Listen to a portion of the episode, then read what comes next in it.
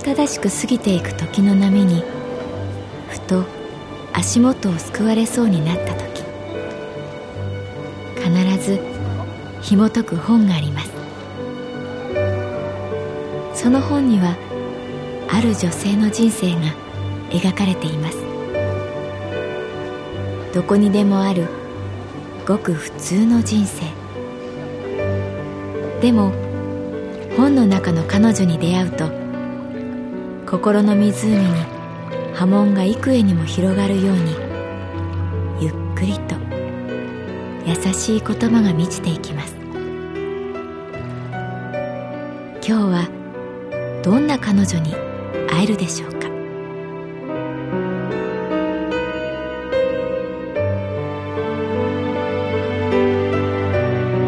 サウンドライブラリー。世界に一つだけの本。朗読は私木村多江がお送りいたします。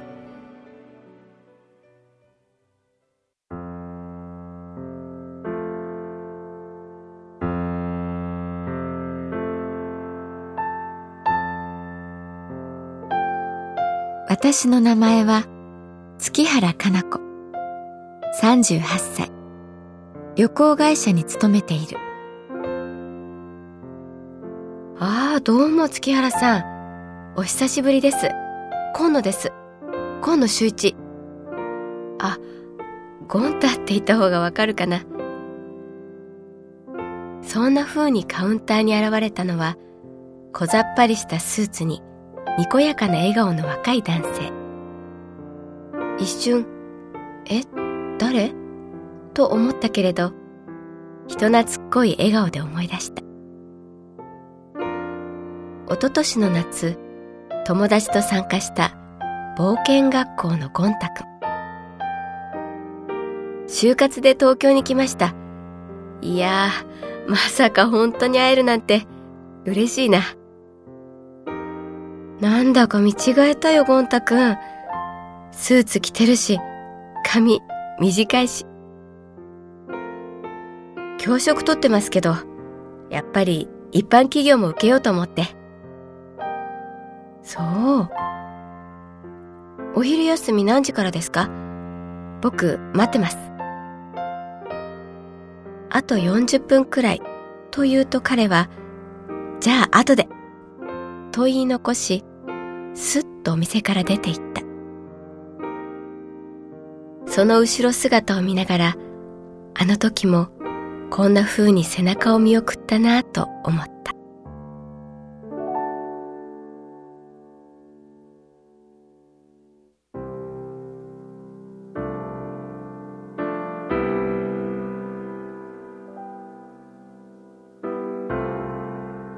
その夏、私は太平洋に浮かぶ島にいた。そこで行われる冒険学校を視察するために、旅行会社として様々な旅の提案が求められる昨今、我が神保町支店の店長は都会の学校に対して子供たちが自然に出会う、そんなツアー企画を進めようとしていた。君もロビンソン・クルーソーになれる。そんなキャッチ。私はかなり簡単に考えていた。島が企画した冒険学校に2泊3日参加して子供たちとワイワイやっていればいいのだろうと思っていた。でも、まず最初に団長さんからこんな風に言われた。今回参加するのは、いろいろな事情で、親と同居していない子供たちです。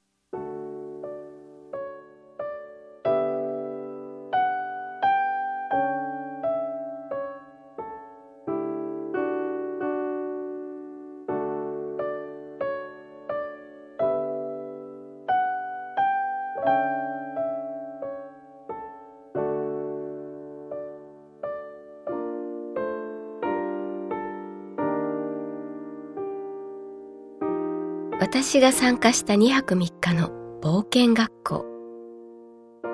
子供たちは小学校低学年から中学3年生までの総勢14人。彼らはある児童施設で共同生活をしていた。冒険学校の団長は塩に赤く焼けた広い額を持つ60代の男性。月原さん、視察のことは聞いています。まあ、子供たちの表情がどんどん変わっていくのを見ていってください。はっはっは。と、顔をしわくちゃにして笑った。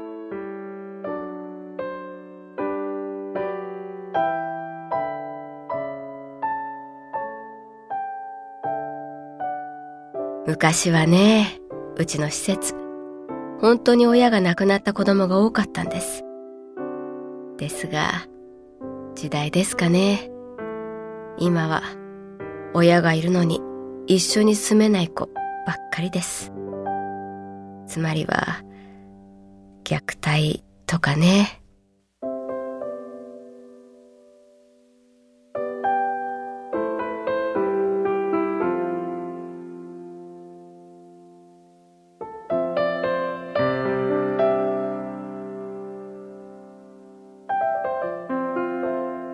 冒険学校にボランティアとして参加していたのが教育大学の学生。その中にゴンタくんがいた。14人の子供たちはこの2泊3日で海に入り、魚を取り、取った魚を焼き、それを食べたり、イカダを作り、それに乗り、浜辺でスイカ割りをして、夜はキャンプファイヤーをしたりする。そして最後の夜はみんなで花火をする。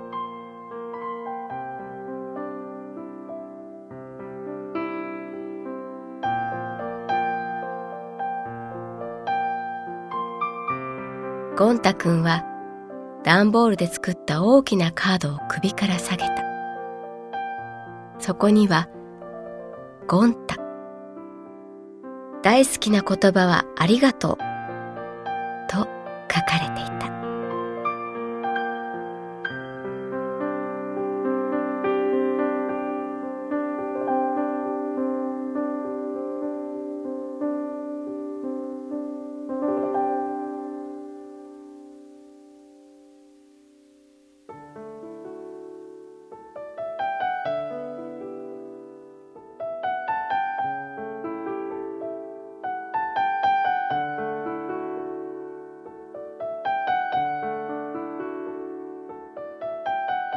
よく晴れた暑い夏の午後。砂浜に着いた子供たちの反応は様々だった。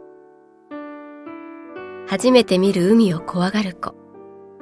全力疾走で飛び込む子。ただ一様に感じたのは子供たちが常に私たちの視線を伺っていること。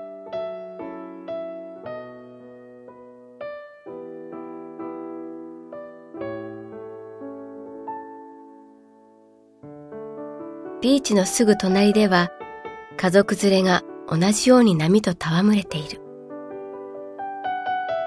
団長の言う通り、子供たちの表情は徐々に、でも確実に変わっていった。緊張や様子見は姿を消し、代わりにあどけなさとわがままがやってきた。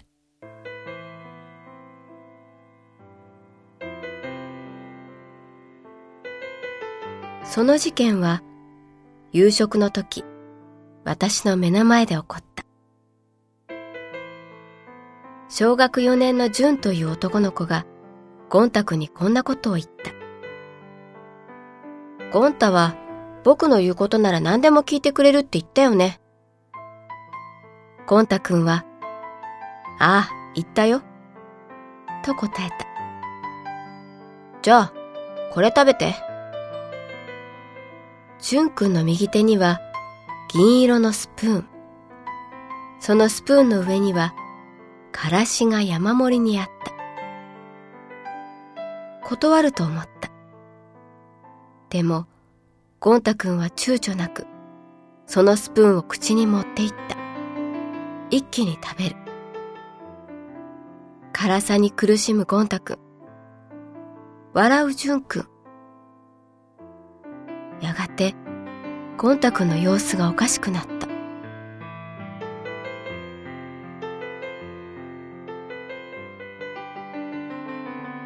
私は救護の先生を呼びに行く。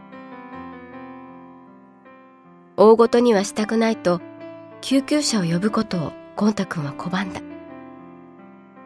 救護室で私は涙を流しながら咳き込むゴン太くんの背中をさす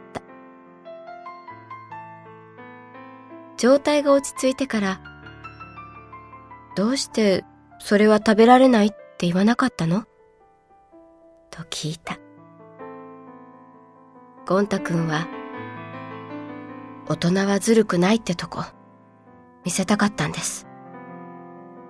と、赤い目で答えた。そして、教育者としては、失格なんだろうな。と、つぶやくように言った。やっぱ、バカだよな、俺。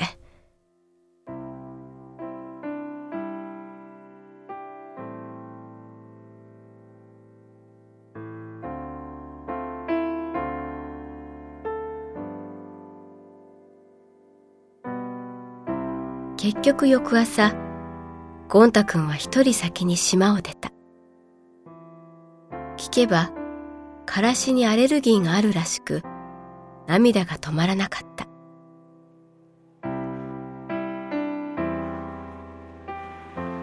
私だけ船着き場まで見送りに行った。海の照り返しと、カモメの影。すみません、わざわざ。と頭を下げ、ゴン太くんは船に向かっ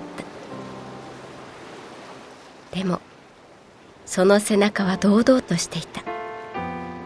ちっとも後悔していなかった。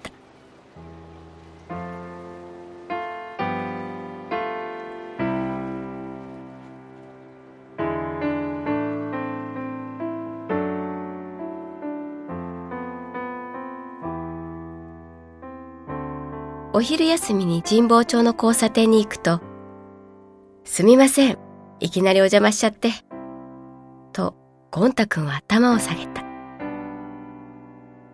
ううん、尋ねてくれて嬉しいよ。と私は言った。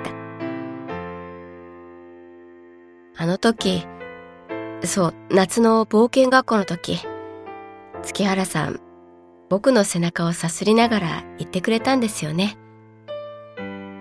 苦しむゴン太くんを見ながら、ジュンくん、ボロボロ泣いてたよって。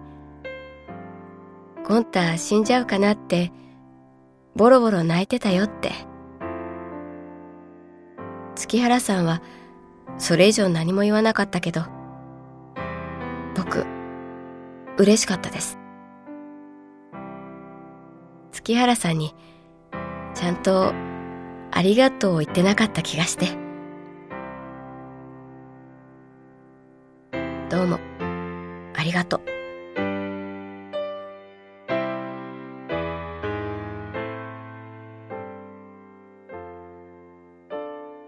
暖かな日差しが通りに揺れていた。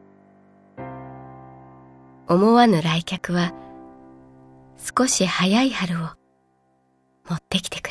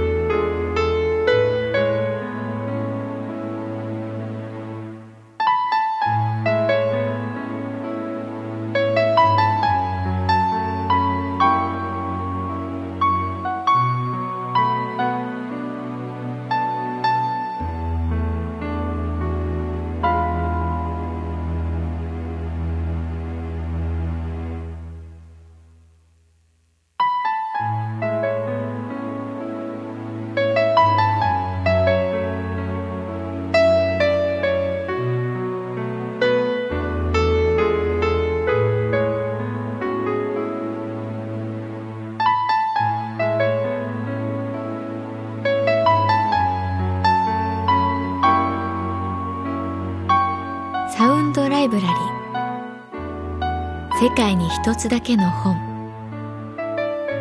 作構成北坂雅人朗読は私木村多江でお送りいたしました。